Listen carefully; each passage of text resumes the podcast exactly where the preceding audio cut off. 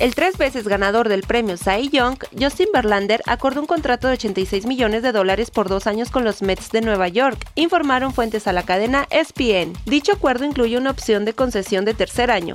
Verlander, quien cumplirá 40 años en febrero próximo, regresó de una cirugía para llevar a los Astros de Houston a su segundo campeonato de la Serie Mundial en 2022. Tuvo la efectividad más baja en la Gran Carpa y fue un ganador unánime de su tercer premio Cy Young, convirtiéndose en el primer jugador en obtener el premio después de no lanzar en la temporada anterior.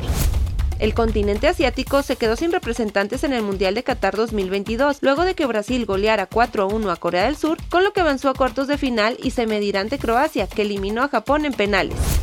La titular de la CONADE, Ana Gabriela Guevara, arremetió contra la selección nacional mexicana. Durante la entrega de estímulos por resultados en campeonatos mundiales 2022, la titular de la dependencia empezó su discurso dirigido a destacados atletas, convencionales y paralímpicos, al señalar que a diferencia de la selección nacional de fútbol, ellos sí ganan medallas. A la estrella portuguesa Cristiano Ronaldo le irá muy bien económicamente con su llegada al equipo el Al-Nassr de Arabia. El exjugador del Real Madrid se embolsará hasta 100 millones de euros, sin contar los 100 millones de euros más que obtendrá como resultado de las campañas publicitarias obligadas del equipo, lo que lo pondría como el futbolista mejor pagado en todo el mundo con 4 mil millones de pesos mexicanos por dos temporadas y media. Está usted bien informado. Sucesos Coahuila. Síguenos en Spotify, Amazon Music, Apple Podcast, Google Podcast, YouTube, Facebook, Twitter e Instagram.